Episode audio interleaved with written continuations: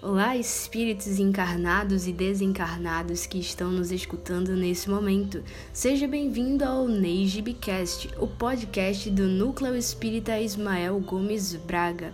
E em tempos de quarentena, a gente vai se comunicando por áudio mesmo. Hoje a gente vai fazer a leitura da lição 39 do livro Pão Nosso, né? Psicografia de Chico Xavier pelo Espírito Emmanuel. E para fazer a análise dessa leitura, vocês vão ter a presença de mim, Beatriz, e de Júlia Ximenes, evangelizanda da mocidade, aqui mesmo do Núcleo Espírita Ismael Gomes Braga. Ela também faz ESD, que é o estudo sistematizado da doutrina espírita aos domingos. Oi, oi, gente! É um prazer ser convidada a participar desse Neijbcast. Inclusive, eu adorei o nome. eu tenho certeza que a presença de Júlia aqui vai ser muito construtiva. A gente vai conseguir compartilhar muitas coisas boas com vocês aí também. Vamos agora à leitura da lição. Leitura do livro Pão Nosso, Psicografia de Chico Xavier, pelo Espírito Emmanuel. Lição 39 Convite ao bem. Mas quando fores convidado, vai. Jesus, Lucas capítulo 14, versículo 10. Em todas as épocas, o bem constitui a fonte divina suscetível de fornecermos valores imortais. O homem de reflexão terá observado que todo o período infantil é conjunto de apelos ao sublime manancial. O convite sagrado é repetido anos a fio. Vem por intermédio dos amorosos pais humanos, dos mentores escolares, da leitura salutar, do sentimento religioso, dos amigos comuns. Entretanto, raras inteligências atingem a juventude de atenção fixa no chamamento elevado. Quase toda gente ouve as requisições da natureza inferior, olvidando deveres preciosos. Os apelos, todavia, continuam. Aqui é um livro amigo, revelando a verdade em silêncio. Ali é um companheiro generoso que insiste em favor das realidades luminosas da vida. A rebeldia, porém, ainda mesmo em plena madureza do homem, costuma rir inconscientemente, passando, todavia, marcha compulsória na direção dos desencantos naturais que lhe impõem mais equilibrados pensamentos. No Evangelho de Jesus, o convite ao bem reveste-se de claridades eternas. Atendendo-o, podemos seguir ao encontro do nosso Pai, sem hesitações. Se o clarim cristão já te alcançou os ouvidos, aceita-lhes as clarinadas sem vacilar.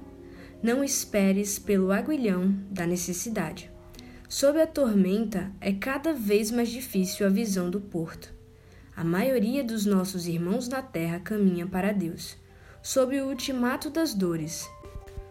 Mas não aguardes pelo açoite de sombras, quando podes seguir calmamente pelas estradas claras do amor.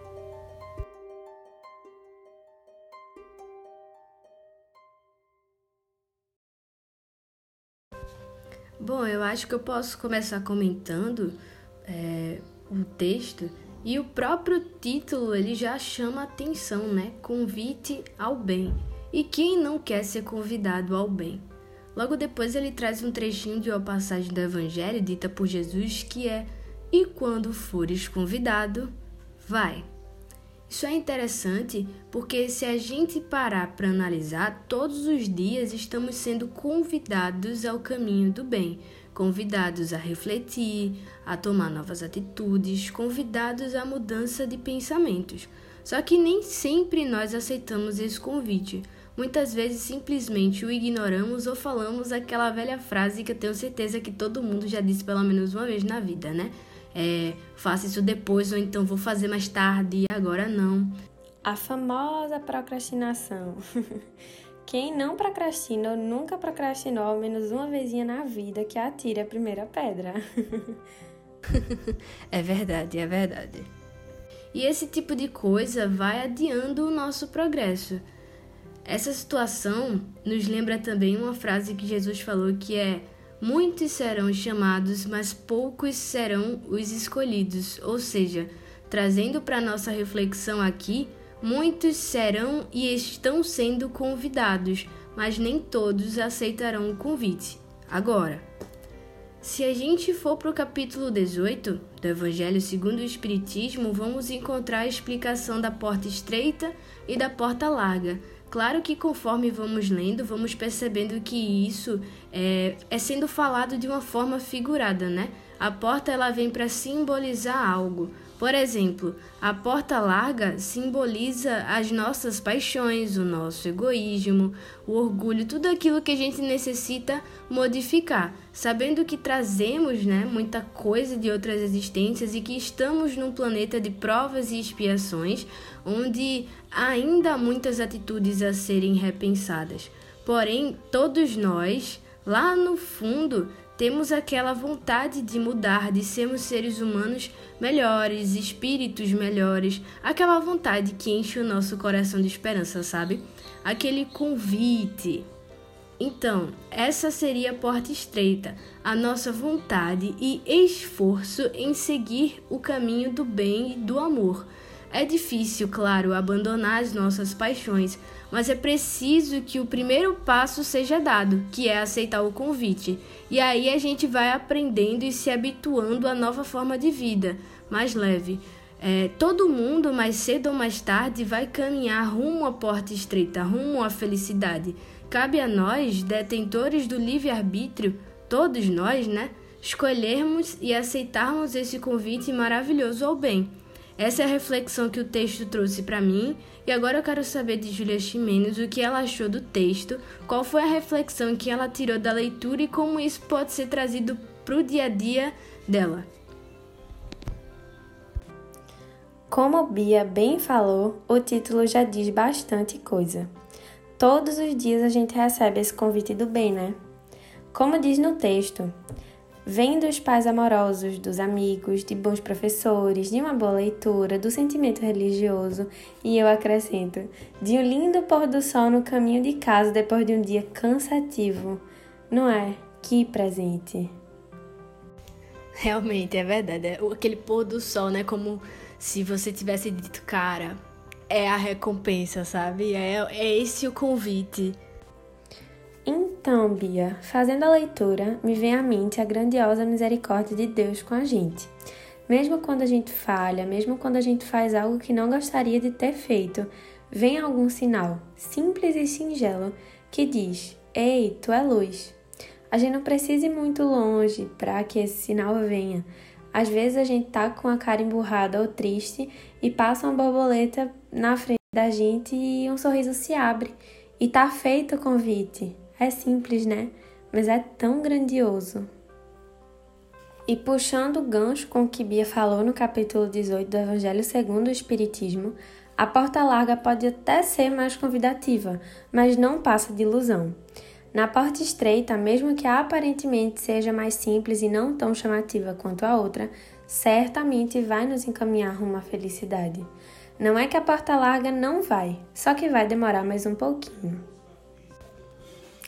Bom, e eu encerro minha participação com um trechinho da mensagem, né, da nossa mensagem de hoje, que diz: Não espere pelo aguilhão da necessidade. Sob a tormenta é cada vez mais difícil a visão do porto.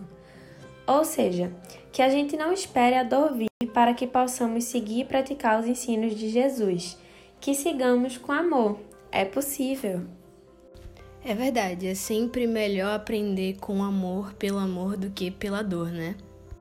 E com essa reflexão maravilhosa de Júlia, a gente vai encerrando aqui o nosso Nejib Quest, que eu tenho certeza que foi muito legal.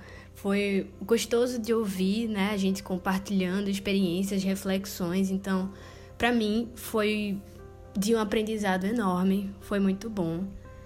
Muito, muito, muito obrigada por esse convite. Eu que agradeço, né? Foi maravilhoso dividir esse episódio com você. Falar da doutrina e dos ensinos de Jesus é sempre uma honra. E é isso, assim, que a gente siga no bem, no amor, confiando em Deus, que tudo vai dar certo no final, minha gente. Sem aperreio. um cheiro, fiquem todos com Deus. E é isso, eu faço das palavras de Júlia as minhas palavras, né?